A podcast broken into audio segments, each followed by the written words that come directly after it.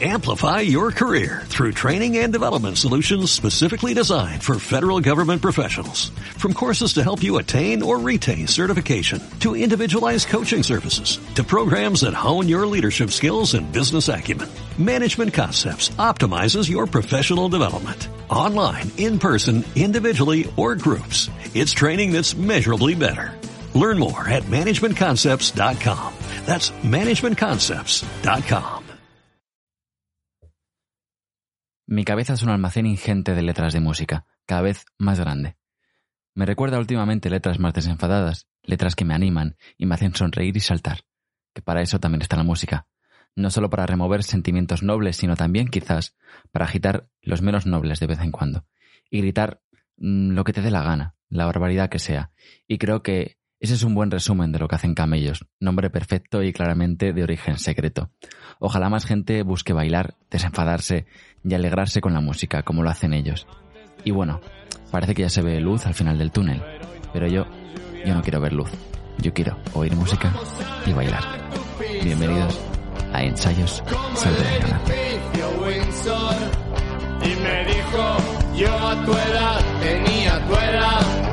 yo a tu edad tenía tu edad. Dejemos de evitarlo, salgamos de esta fiesta, vayamos a la esquina. y recuerda... Vale, pues nos pasamos los micrófonos y así mejor. Así no estamos... eh, así no tengo que estar así como... ¡Ah! ¿Dónde está el micrófono? Sí, seguramente. Y va a quedar, yo creo, además un poco más dinámico que si vamos en Justo, va a quedar ahí mega dinámico. Bueno, eh, primer, primera pregunta es obligatoria. Eh, Estamos- ya en el aire. Sí, sí, estamos ya en el aire. Genial. Ya, eh, ¿por, por qué camellos? No, no, no, sí, no, no, sí, no. sí, sí, sí. No vamos a contestar esa pregunta. Bueno, na- nadie, nadie quiere con- contestar esa pregunta. Yo, yo ya voy a contestar. Mira, eh, esto es un consejo para todas las personas que vayan a hacer entrevistas a bandas. Es la pregunta prohibida. O sea, cuando a una banda le preguntan Hombre, ¿por qué sí. te llamas así? Dices, hostia, la entrevista va a ser dura. Coño, si os llamaseis de otra manera, No, no, no, mejor, no, no te lo compro. Camellos, hostia. El problema realmente reside en la gente que responde a la pregunta, porque tienes que decir, tío, yo qué sé, ¿sabes? Eh, En el fondo ya pierdes razón, ¿sabes? Claro, eh, Al es final, mejor... es como cuando, yo qué sé, llamo a Jorge Jorge, pero ya no pienso por qué le llamo Jorge, ¿sabes? Algo así. O sea, que para ti es mejor dejarlo en el limbo, eh, que en la imaginación de cada uno. No, es que realmente ha perdido tanta relevancia que explicarlo hace que no se entienda al grupo, ¿sabes? Por eso dejamos de explicarlo, no porque nos joda, que sí, tam- también nos jode. También A mí nos sí jode. me jode. También os jode. Venga, next. ne- next Por cierto, pregunta. sé por qué Jorge se llama Jorge. ¿Por, por qué se llama Jorge? Por su santo. Mi santo favorito. Ah, eh, eh, eres de esas que cayó justo en el santo de Jorge, San Jorge, y te llamaron Jorge y a tomar por culo. va, si además eso es mentira. No, no, no. Yo nací en septiembre, o sea, de San Jorge no tengo nada, pero yo soy de Huesca y pues mira, mi padre se llamaba Jorge, eh, nació en Huesca, pues hostia, San Jorge es un personaje relevante para nuestra ciudad. Así que Eh, más de Huesca que Fernando. Es más por la épica local que por... Efectivamente. Eh, Jorge, épico local. Me podéis poner eso en mi epitafio. Jorge épico local. Calipo local. Calipo local. Eh, ¿Cómo os conocisteis vosotros? Pues Jorge y yo nos conocimos precisamente en, en Huesca en la- durante las fiestas del patrón mayor que es San Lorenzo, que son las fiestas de verano, las que coinciden como todas las fiestas de pueblo el 15 de agosto. Sí. Y nos juntamos allí porque teníamos un amigo común y básicamente él contaba chistes, yo le dije, joder, qué gracioso este chaval. Y creo que fue mutuo, nos, nos gustamos. Y después a Tommy, básicamente un, el quinto camello, Jesús Castellanos, Sí. eh, nos lo presentó. Era un borracho famoso en su pueblo y Sí. dicen que es de la Mancha, yo que sé, Tommy, explícalo. Eh, todos venís de como épicas locales. Sí, sí, no. Conocí a, este J en Albacete, no sé ni qué hacía yo ahí, ah, ni qué pinta tenía. Pero bueno, eh, nada, luego empezamos a quedar por Madrid, J y yo, y luego me presentó al famoso Ferchis, que justo, Perchis. justo, justo volvía de Alemania, y nada, nos conocimos en un concierto de Pony Bravo, entonces... Bueno, bueno. Bueno, y, y falta que termines de contar. Todo es muy épico. ¿Cómo, Ah. cómo apareció Paco? ¿Cómo apareció Paco? Ni idea. Cuéntalo tú, Jorge, anda, cu- cuéntalo, ¿cómo ha parecido Paco? Pues no lo sé porque a mí ya me presentasteis a Paco, entonces yo no puedo contar cómo ha aparecido Pa- Paco. Paco era de capítulos anteriores ya. Cuando te lo presentamos ya estaba en la serie. Claro, ya estaba en la serie, o sea, yo llegué a mitad de serie. temporada.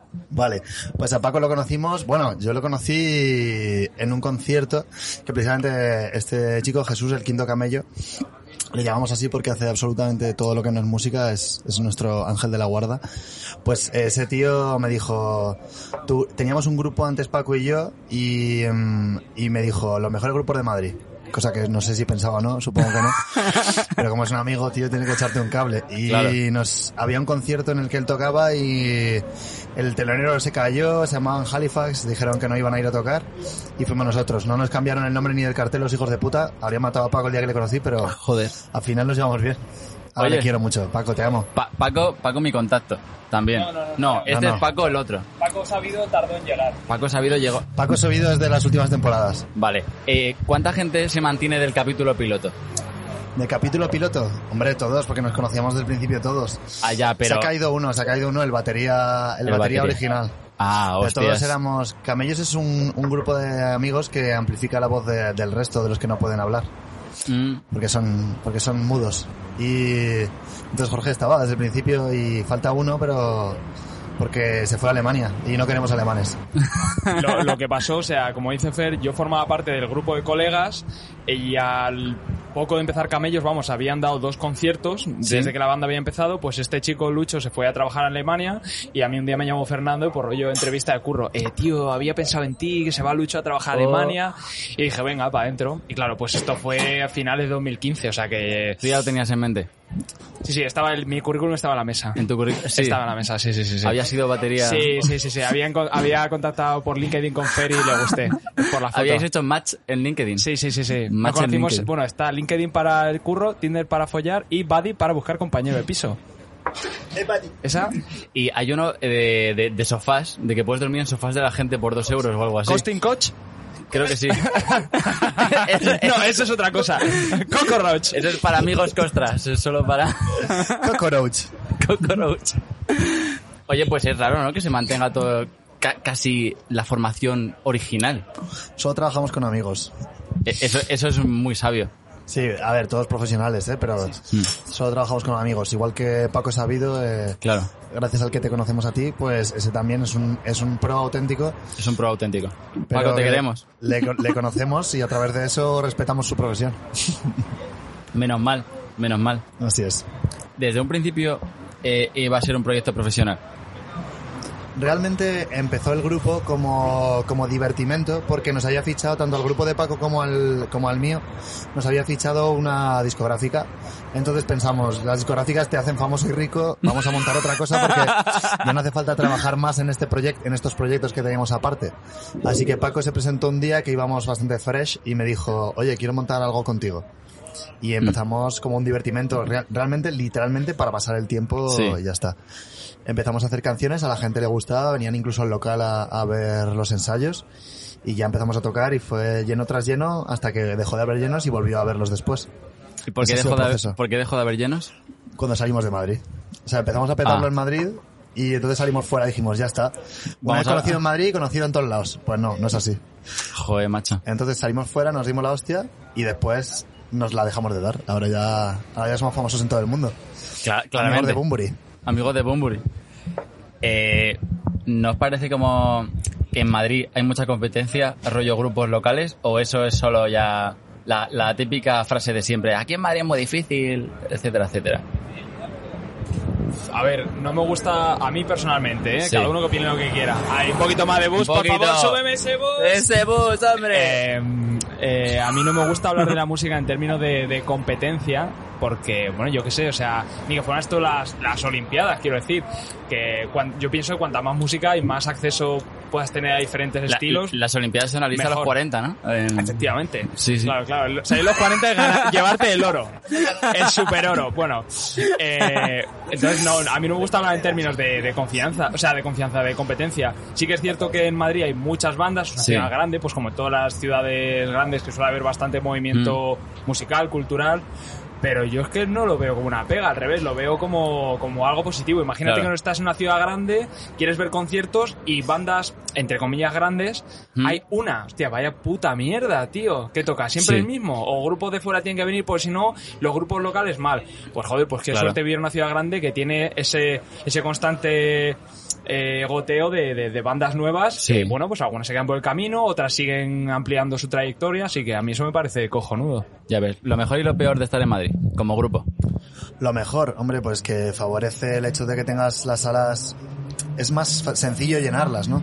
Yo Mm. dije una vez, tío, me preguntaron una vez, ¿crees que ha favorecido a Camellos estar en Madrid? O no tengo ninguna duda, pero es que creo que tampoco es algo malo, ¿no? O sea, te has venido a vivir aquí, vives aquí, estás en la, en la historia, en la, esta nueva movida, ¿no? Y al final la gente, hay mucha más gente, están más predispuestos, hay salas de conciertos, tienes facilidades, pero también más competencia. Entonces, a mí me parece que lo mejor de estar en Madrid sería que es más fácil que la gente te escuche, que la gente te Mm. respete incluso fuera.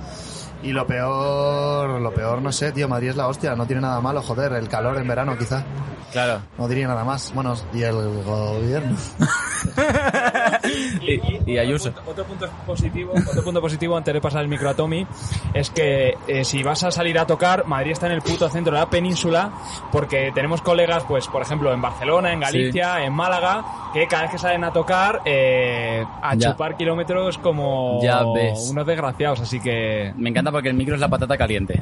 No sé, quizás lo peor de, de tocar en Madrid es la, la competencia, entre comillas, porque, claro, los alquileres de las salas Ahí, ahí Son- quería yo llegar, ahí. son más caras, vamos, yo qué sé, y...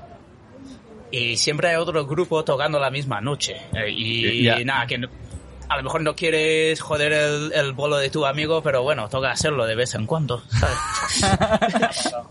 Toca hacer, es que pero- a veces pienso, buah, qué caras es aquí alquilar cualquier sala, ya solo los ensayos me parece ya también caro, y cuanto más lejos te vas, ya de Madrid, porque yo he llegado, eh, yo con el, con el grupo que tenía llegaba a ensayar, tomar por culo, en plan, afueras de Madrid absolutas, y me salía barato, pero ¿a qué costa? A costa de tres horas de viaje. Ya, pero si te vas, aquí además precisamente te conocemos bien la, la situación en las provincias. Sí. Vete a Huesca que cuando yo era pequeño no había ni, cuando yo era crío que ensayábamos en la casa del pueblo porque no existían locales de ensayo, ¿sabes? Y Hostia. locales para tocar, flipas. Y público, cero, menos uno. Puede ser igual de bueno que un grupo de aquí en Madrid. Yo siempre lo he dicho, tío. Hay gente aquí en Madrid que se tira un pedo y le fichan a discográfica. Sin haber sacado ni música ni, ni nada, le fichan discográficas. Es increíble. Solo por ser guay, ¿no? O Hmm. que tampoco está mal, ¿no? Estar en la, en la movida. Pero está claro que Madrid favorece infinito, vamos. Ya. ¿Y cómo has fichado la discográfica? Estuvimos, le pasamos una, una demo realmente de una... Queríamos sacar cinco canciones nuevas Sí. Y nos dijeron, nos gusta mucho y le propusimos sacar... No sé si fueron ellos o fuimos nosotros que propusimos sacar un largo. lo propusimos nosotros. Quedamos con David de Limo Star, nuestro actual manager, y dijo, bueno, eh, ¿qué queréis hacer? Y le dijimos, pues mira, tenemos tres EPs con eh, nueve canciones en total subidas a internet y las cinco que queríamos grabar. ¿Qué te parece si quitamos todo lo de internet? Y grabamos todo como un primer LP. Sí. Nos dijo que guay. La cosa es que de puertas para adentro, para nosotros fue como un Estoy haciendo comillas con los dedos, ¿vale? Es un grandes éxitos de Camellos porque ese disco contiene canciones de los dos primeros años de vida de la banda. Great Hits. Claro, entonces pues el que el que escuchara de repente ese, ese disco algún día pues parecería que era todo una serie de canciones preparadas para ser grabadas en un disco. Tú, Mm. tú además tienes un proyecto, o sea, sabes lo que es preparar un largo Sí. y tal. Y esto eran pues canciones que al final teníamos ahí sueltas y dijimos, oye, que las metemos todas aquí, ¿sabes?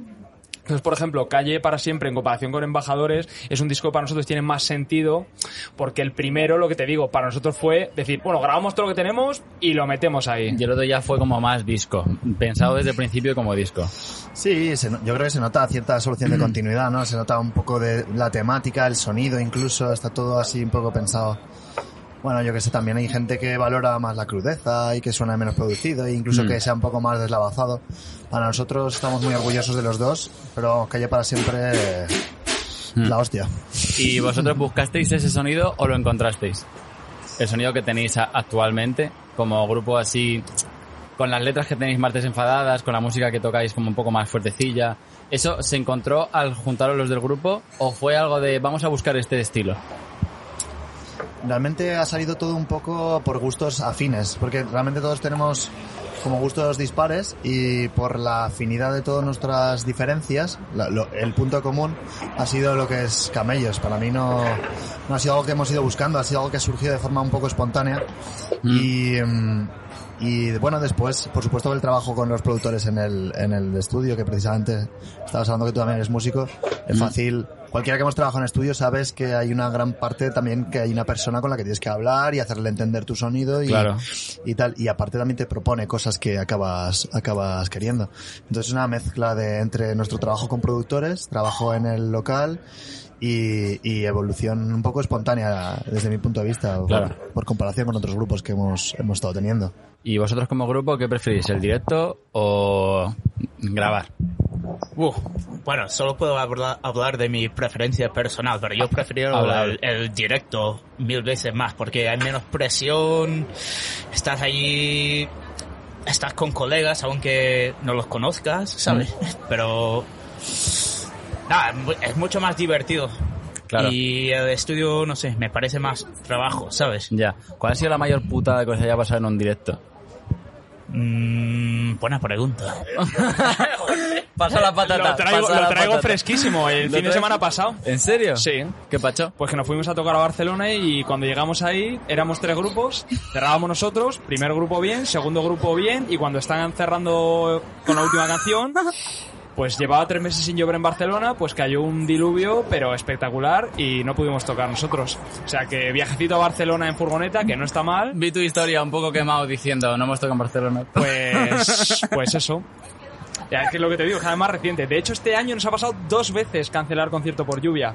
Una fue aquí en Coño, Madrid, en un pueblo, que bueno, el desplazamiento es mínimo, Claro, pero en en Barcelona... Lozoya, pero en Barcelona sí. De todas maneras, yo lo que me intentaba consolar pensando que llevamos unos cuantos años tocando con muchos conciertos a la espalda.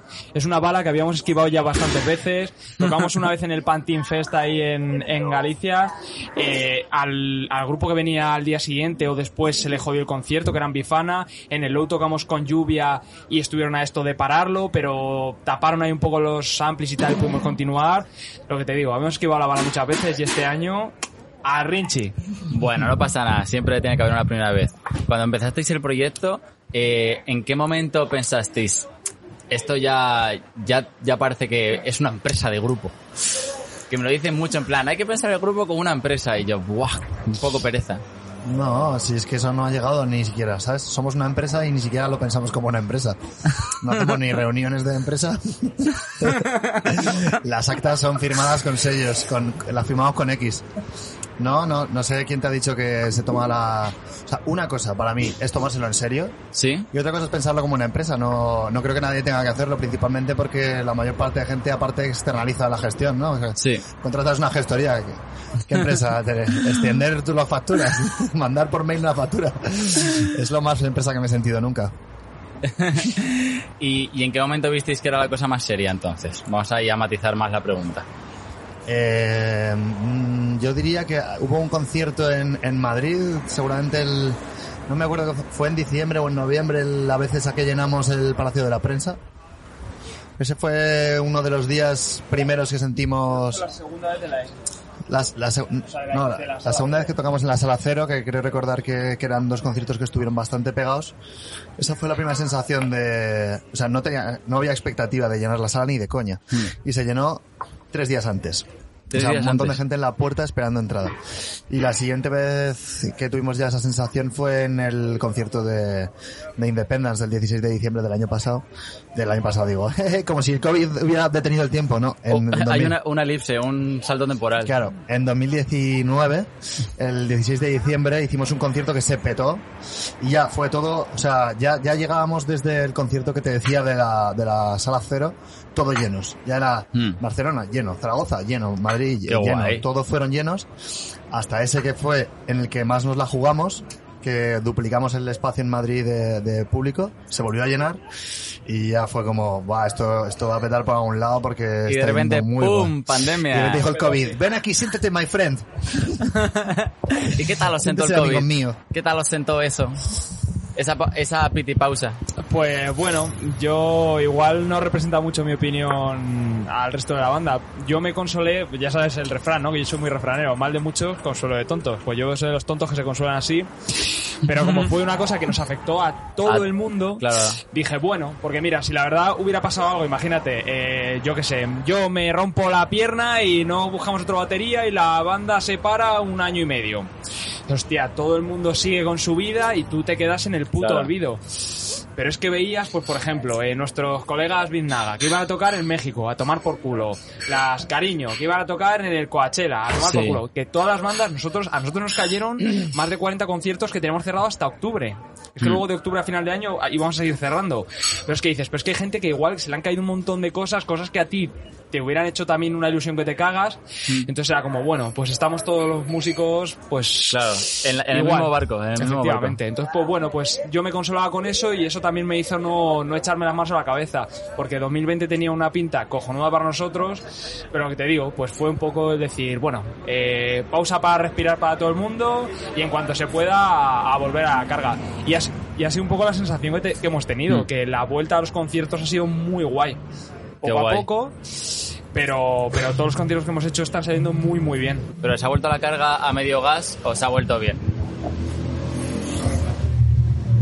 Se ha vuelto como, como se ha podido, ¿sabes? Claro. Los conciertos al aire libre y tal no son iguales, todos, todos lo sabemos. Ya. Que falta el, el aspecto de bailar, no sé, de hacer juegos, de tirar cerveza a tus amigos, de dar patadas, yo qué sé. No, pero eh, Sí, sí, te entiendo, te entiendo perfectamente, te sí, lo juro. Te entiendo. pero es eso, que por lo menos podemos salir y tocar y eso no es poco, ¿sabes?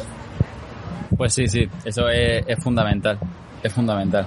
¿Y qué proyección ahora tenéis de futuro? ¿Tenéis más, tenéis pensado más conciertos o grabar a lo mejor dentro de, yo qué sé? Bueno, el día 13 de... 13 no, el 13 empiezo yo mis vacaciones. El 16 de agosto eh, entramos a grabar en la, en la mina con Raúl Pérez y saldremos cuando hayamos acabado. Así que esa es nuestra proyección actual, nuestra el, el momento en el que nos encontramos. Y después tenemos unos cuantos conciertos cerrados. eh, 18 de septiembre en Madrid. eh, Mm. Hay como unos conciertos sueltos. El, el 3 de septiembre en Alcázar de San Juan para la feria. Mm.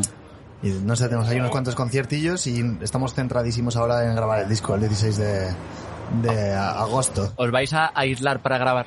en plan, eh, típico de te encierras en una casa. ¿Conoces y- la mina? ¿Has visto alguna vez una foto de la mina? No. Es como una casa en el campo con un piscinote y una, una especie de, de- de sitio gigantesco con su barbacoa y no sé qué. La hostia, ¿no? Sí, sí, sí, sí. Y Vais ahí a, a encontrar la No inspiración. encierro nada, va a ser una especie de como una hippie. ¿vale? Vamos a llamar ahí a estos sevillanos.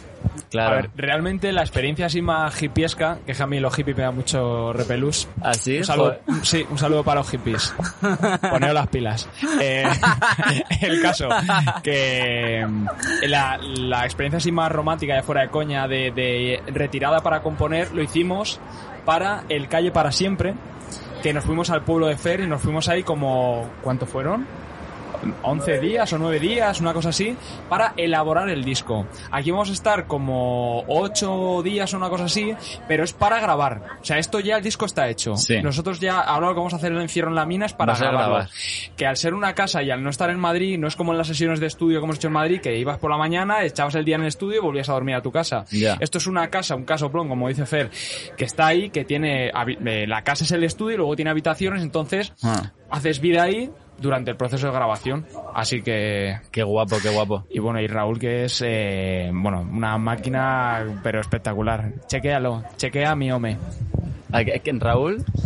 Tiene en la entrada una especie de Symphonier con, un- con todos los vinilos que ha grabado. Tío, es increíble. O sea, tiene una, imagínate, un- una estantería de estas como Sí. 20 palmos llena de vinilos hasta eh, un palmo de vinilos.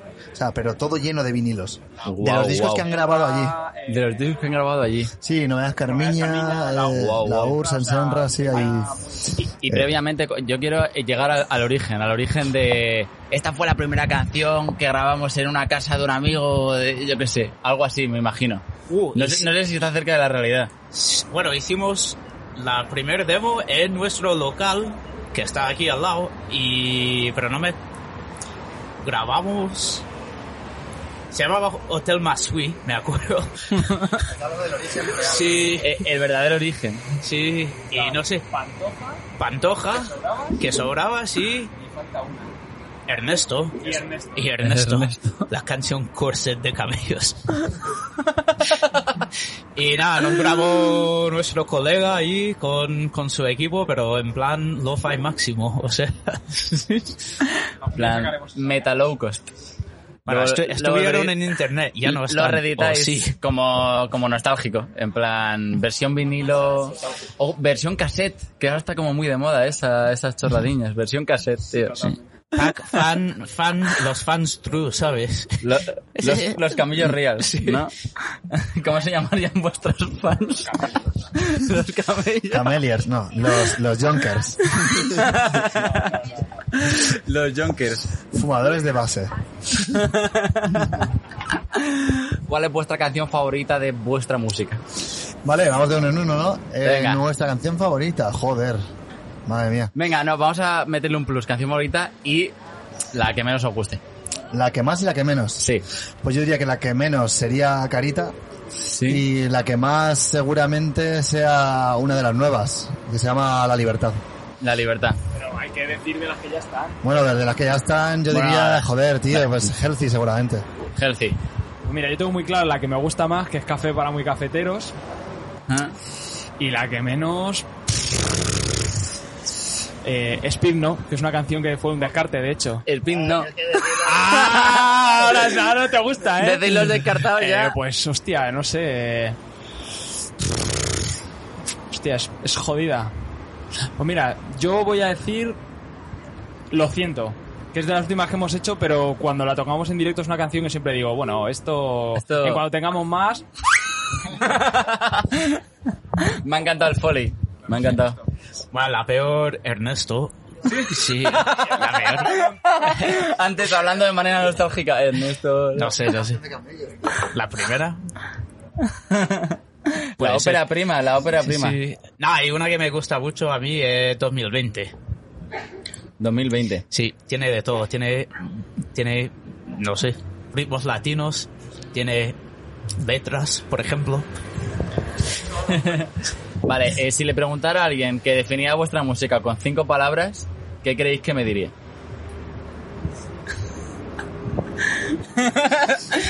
Pasa la, Te- la patata diría- caliente. Te diría, bendita mierda que me traes. Bendita mierda que me traes. Llama al camello. eh, a ver. Bendita Yo, mierda que me traes. no utilizase cosas como eh, graciosos, cachondos eh, y cosas así, que, que es que esto siempre lo decimos en entrevistas, pero como esto es otra entrevista, pues lo voy a volver a decir. No somos una banda de broma, no somos mamá ladilla, ¿vale? Entonces, O- odiáis que se os catalogue ahí. Sí, yo Sí. sí. sí, O sea, yo creo que a día de hoy, después de mucho tiempo tocando y, y, pues muchas veces diciendo este mensaje, al final la gente lo acaba entendiendo. Bueno, y sobre todo aunque lo digas tú, que lo- te escuchan y bueno, ya lo ven. Que, pero que utilicemos nosotros la ironía en el mensaje, ¿sabes? O que no seamos una banda de letras épicas.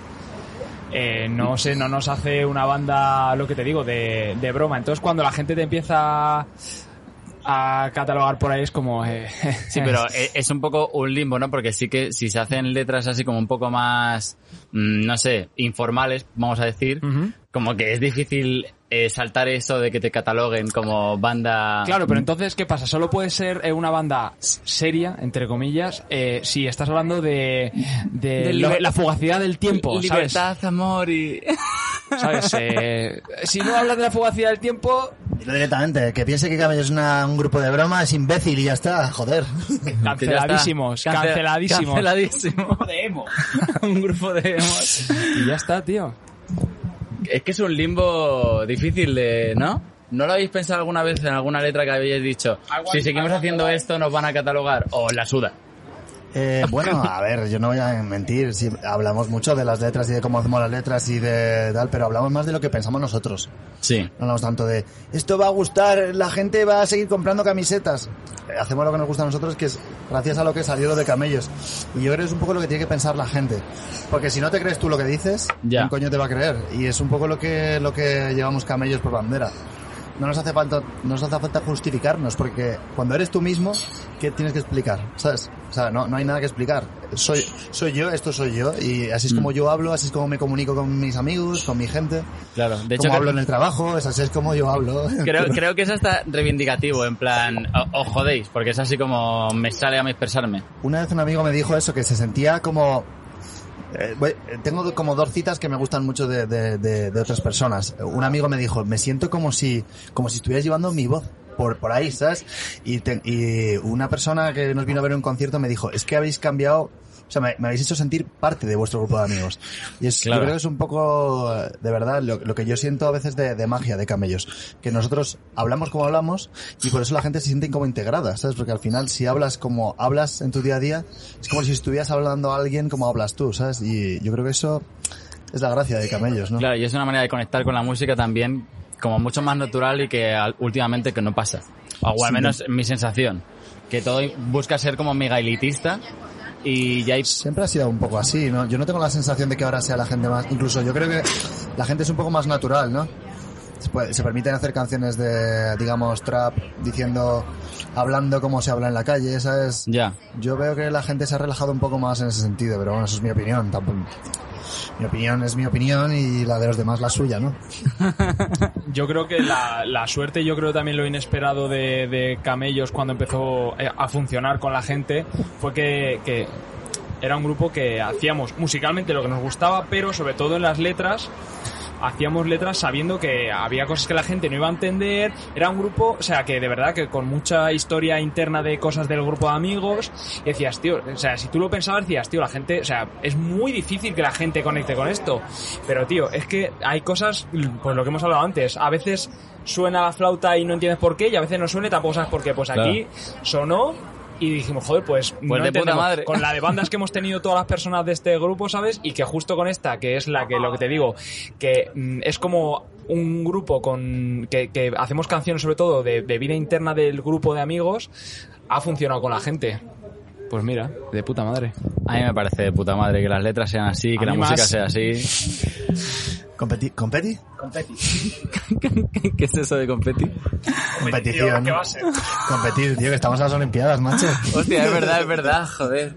Las Olimpiadas. Música, el nuevo deporte de las Olimpiadas.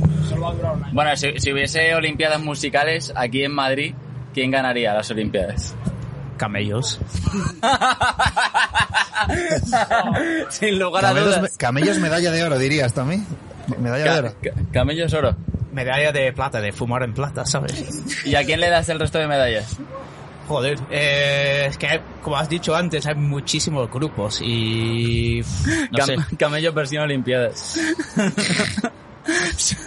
Sonic y camellos en los Mira, Juegos Olímpicos. Jorge, Yo tengo claro cómo podríamos hacer unas Olimpiadas de la música. Mira, hacemos un concurso con un montón de, de apartados, ¿vale? Eurovisión. y que haya un enlace para votar, ¿vale? Para que las bandas podamos hacer esto que mola un montón, que es pedir que por favor nos voten, ¿eh? y al final es una cosa que representa un montón, que, que nosotros como banda pequeña, seguro cuando empezamos también hicimos alguna de esas, pero cuando pasa un poco el tiempo lo ves con perspectiva y dices, joder, cómo mola, ¿no? El puto mamoneo que hay en los putos concursos para los premios de la puta música, ¿eh? Que luego gana el primo de... Eh, sí, o lo que sea, o, el- o la banda que tiene más amigos. Así que nada, un, un saludo para toda la gente que hace concursos con bandas de música. Y abro asterisco, concursos de puta mierda. Vendidos. Pero a veces lo pienso y, claro, cuando estás fuera, ¿sabes? Es muy fácil decir, si nos dieran un premio yo no iría a recogerlo, porque ves estas pantomimas, tío, que se lleva, todo el mundo que va, se lleva un premio y es como, el que no entrega un premio se lo lleva también. ¿Qué es esto? Los Premio, Oscar. premio por participar, tío, No, claro. no, estoy hablando de premios ya más, más renombrados. Lo que a veces me dan ganas de decir, me dan ganas de publicar, tío, como nos den un premio, no iremos a recogerlo. Pero después dices, joder, al final que me lleven a un hotelito y que me den un premio siempre está bien. Como, como, mm, si no Siempre fue Bob. Dylan quien no fue a recoger el Nobel. Sí fue, sí fue, coño, Sí un fue. discurso. Sí, pero no había como Pensaban rumores. que no iba a ir. Eso. Pensaban que no iba a ir. Dijo que al final sí. Dijeron, si no minutos- vienes, no te damos el dinero. Dijo, voy para allá corriendo. estoy en el taxi, estoy en el taxi. Venga, pero quiero, quiero que habléis de otros grupos bien, un poco. Buah, pues Biznaga, que son colegas, compartimos un local con ellos, eh, tocan que flipas, tienen muy buenas canciones. Eh, ¿Qué más puedo decir? ¿Más, más grupos? El directo. ¿Más grupos? Eh, bueno, Fer, te toca a ti. Pasa la, patata caliente. Pues yo recomendaría a Aiko, me mola un montón. Estuvimos también el otro día, los tres, precisamente los que estamos aquí, viendo a Repion, que es otro de los grupos de, Teresa, la que, una, de las que, una de las cantantes de, de Aiko, que también molan un montón. Esos son dos grupos, por ejemplo, que creo que podemos recomendar. Y, bueno, no sé si son de aquí de Madrid, son de Santander, creo, pero bueno. Igual, de Madrid, Da igual, Juanito yo- Veznada, y bueno, coño, nuestros grandísimos amigos de la Trinidad en Málaga, a, yo que sé, Verafauna, tío, en Sevilla, Ya. un besito Jaime. Verás, voy a recomendar aquí otra otra banda en Madrid que, que tiene mucho hate porque es una banda que ha crecido mucho y pues cuando crece mucho te sale pues también eso mucho hater. Un saludo para Carolina Durante que también es una banda que se lo que se lo ha currado y también lo que te digo que hay mucha gente que, que, que les ha criticado mucho, ahora se les ha caído por la puta mierda del COVID el concierto este del We Think Sí. y, y que es una putada, tío, y que a veces lo que te digo, mm, creces, tío, te, te lo, te lo curras, han tocado mucho y luego también Y, te y sale... te llueve ahí las espadas en la sí, espalda. y yo que sé, no- y son peña que también les gusta la música, que han tenido la suerte de, de haber crecido rápido, pero eso no les quita tampoco mérito, así que Claro. eso. Y por último, algún consejito para grupitos. Consejo para grupos. Yo tengo uno. os dividáis. Yo tengo uno. ¿Cuál? No os pongáis chanclas nunca. No seáis como la panda de hijos de puta con la que eh, toco que van a ensayar en verano en chanclas, eh, que eso es de mala gente. Eh, nunca os pongáis chanclas. lo dice, jamás. co- lo dice como batería. Jamás os pongáis chanclas. Batería el frustrado. mejor consejo, no, frustrado no. El mejor consejo que os voy a dar en la vida, no os pongáis chanclas. Es difícil que gente como nosotros que hemos hecho la música que hemos querido y, y al final hemos hecho un poco lo que nos ha apetecido, podamos dar un consejo. Pero ¿no? eso mismo que estás diciendo no es a lo mejor un consejo. Claro, a eso iba a ir a parar. Que a- al final tampoco puedes decir lo que tienes dentro a la gente le va a gustar. Yo creo que lo que se puede hacer es que hagas lo que te apetezca, que, que hables con tu voz, ¿sabes? Que no intentes ser otro y que si funciona bien y si no, disfrútalo, ¿sabes? Eso es- ese es mi consejo para como salud mental. Sí. Y, y, des- y el segundo consejo es tomárselo en serio, ¿sabes? Que, que está bien que sea una cosa, o sea, que no es incompatible disfrutar con tus amigos, con tomarse, con tomarse un grupo en serio, cuidar el sonido, darle, darle unas cuantas escuchas a lo que te pasa al productor, pero no como para hacerte pajas, sino preocupándote de que suene bien. Claro. Ese es el tipo de cosas que yo creo que son importantes y todo lo demás me parece que es la gente que dice, no sé, he leído cosas precisamente de Carolina Durante y no lo digo por criticar, que decían, si le dedicas más de 30 segundos a una canción es una mierda. Yo no pienso así, ¿sabes? Cada uno tiene una forma de componer, cada uno tiene una forma de llegar a la gente y cada uno tiene una forma de desarrollar su mensaje. Y lo importante es que disfrutes, porque es que gustarle a la gente nadie tiene la puta ecuación, ¿sabes? Ya, Ya. te pueden decir lo que quieran. Ya te puede decir el Justo, productor, justo. tío, por billetes yo te hago famoso. Te está trolando, tío, te va a sacar la- los cuartos, corre. Huye de ahí. Tu consejo va a ser no te vayas a Alemania, ¿no? Bueno, eh, no. Ojalá. Sí, no, no vayas a Alemania. Eh, no, eh, bueno, dos cosas. Número uno, no hay que inventar nada nuevo, pero sí que hay que, hay que dar la vuelta a ciertas cosas. Eso. Eh, y la segunda cosa, cuando, cuando vais a ensayar, poneros cómodos, id en pijama, id en chanclas, lo que te Ve como, ve en pijama, ve... En los pijamas estos que son cuerpo entero, de un conejito o algo. Hay que estar cómodo, eso sí. Hay que estar cómodo siempre. Sí. Bueno chicos, ha sido un placer hablar con vosotros un ratito. Igualmente. Eh, que os deseo lo mejor y que ir a veros siempre que pueda. Muchas Besitos. gracias.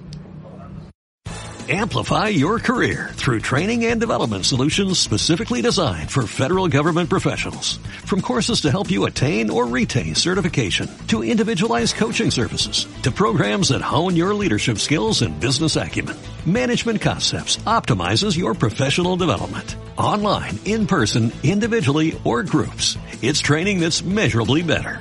Learn more at managementconcepts.com. That's managementconcepts.com.